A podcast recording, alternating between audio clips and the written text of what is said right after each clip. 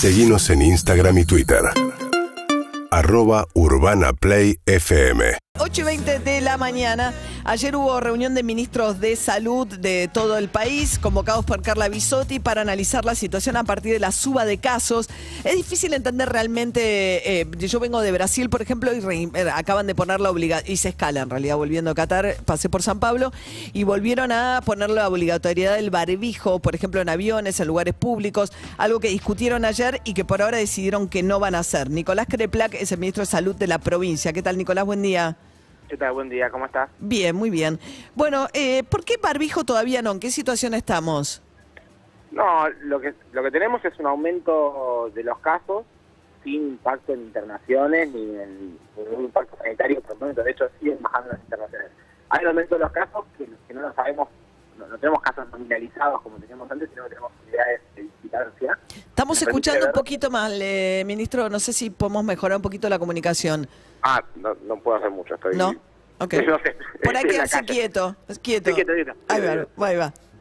Bueno, no, te decía que, que tenemos unidades de vigilancia epidemiológica en las cuales estamos observando un aumento de las consultas de estados respiratorios y un aumento de la positividad de los testeos de vigilancia del coronavirus.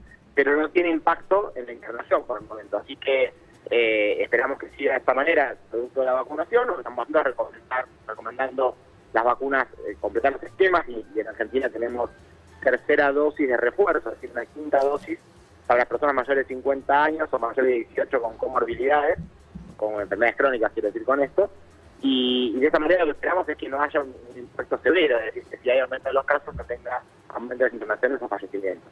Claro. Ahora, ¿qué pasa con la cuarta dosis? Digamos, para los menores de 50, la cuarta es la de refuerzo. ¿Qué porcentaje de la población de provincia de Buenos Aires se dio la cuarta?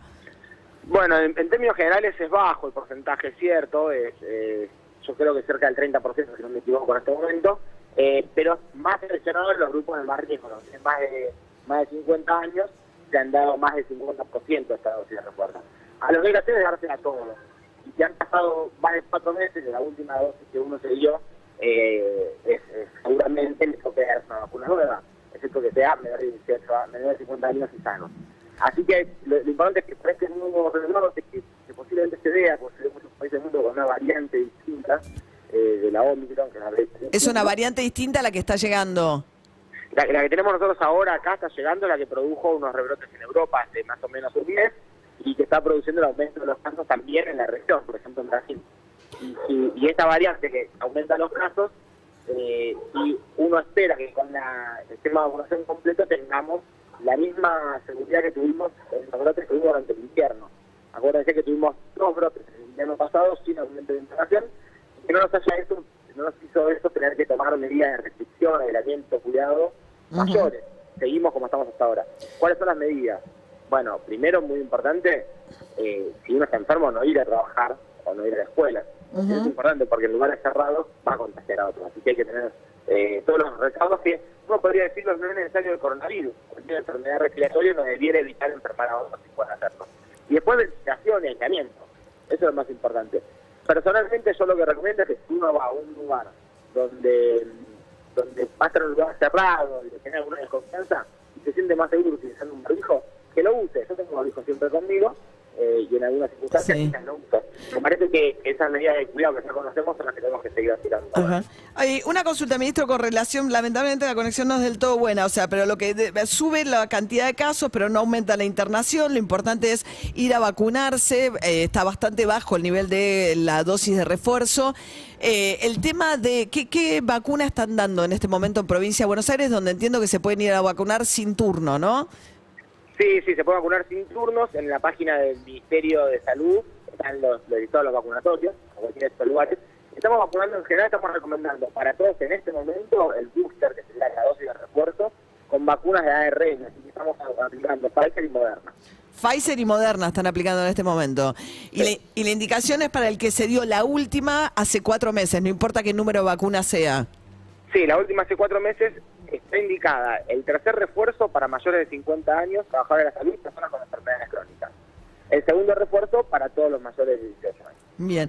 Ministro, quería hacer una pregunta por el tema del salario del- de los trabajadores, trabajadores de la salud en general, ¿no? Hubo un conflicto acá en la ciudad de Buenos Aires bastante grande que encabezaron los residentes, después se arregló eh, con un salario de bolsillo de 160, 200 mil pesos, creo que. 200.000 do- pesos. 200 mil pesos para los residentes, que son médicos ya recibidos, que tienen una carga horaria enorme sobre sus hombros. Ahora, el- en general, los médicos, to- pareciera haber sido que dentro del sistema de salud, que tiene muchos problemas de financiamiento, el, valor de los, del salario de los trabajadores es lo que es la- ha sido la variable de ajuste, se han quedado muy desfasados. Bueno, lo que pasó en verdad, eh, en, la, en general, en la, en la salud de la provincia de Buenos Aires, no, trabaja- no médicos, sino todos trabajadores de la salud, nosotros tuvimos en el gobierno anterior una pérdida de poder del salario del 26%. ¿Cómo, cómo? Lo cual- 26% se perdió el salario en el gobierno de Vidal anterior, 26% del salario, en términos reales, inflación versus aumento de salario. En el gobierno de Kicillof hasta ahora, y hay que ver que está pasando en diciembre, llevamos 9% de recuperación del salario. Es decir, la inflación, el salario le ha ganado por 9% a la inflación. No fue una variable de ajuste de la salud, de hecho ha crecido la, el presupuesto de salud este año para el 23, se plantea el récord de la función de salud, el 7,9%. El récord de la inversión en salud. Se escucha un poco mal, pero digamos, del 26% que de pérdida poder adquisitivo durante el gobierno de Vidal, ustedes dicen que se... re- Recuperamos 9. Sí.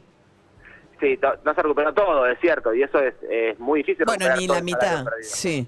Sí, pero se recuperó el 9%. Eh, se dejó de perder. Hubo un aumento en, en todos los niveles, en de residencias, y en particular en residencias lo que hubo en la provincia fue un cambio de reglamento, porque más allá de, de la, de la hora de, de- de salario, eh, hay condiciones laborales que estaban... Ahora, hay- ¿no están en un paro ahora? Los médicos bonaerenses anunciaron 24 horas de palo en, re- en reclamos de... Para el jueves, el para primero de jueves. diciembre. Para el primero hay un paro a nivel nacional, que también tiene repercusión en la provincia de Buenos Aires. Ujú.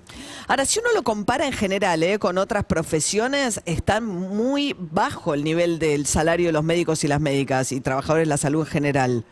Sí, hay una discusión gigante al respecto de eso, porque lo que sucede es, es bajo el salario, eh, es más alto que otros trabajadores del Estado, sin duda, eh, pero también hay una cosa muy difícil, muy compleja en materia de salud, que es el multiempleo. La mayor parte de los trabajadores eh, que están en el sistema de salud tienen más de un trabajo. Esto es bastante negativo respecto del desempeño y la capacidad de trabajo, pero el salario no es solamente el salario del Estado.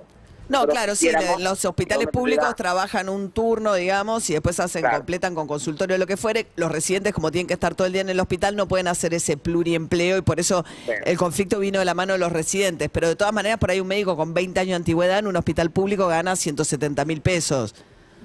Sí, un poco más, pero también más o menos el, el salario de ingreso. Pero, pero bueno, sí, totalmente. Lo que uno quisiera es que tuviéramos mucho mejor salario y dedicación exclusiva. También así, de esa manera, hay, una- Dedicación exclusiva y mejor, sí. Bien. Sí, sí, así, así hay mucho mejor desempeño laboral. Existe esa posibilidad en la provincia, eh, pero no son todos, son muchos menos.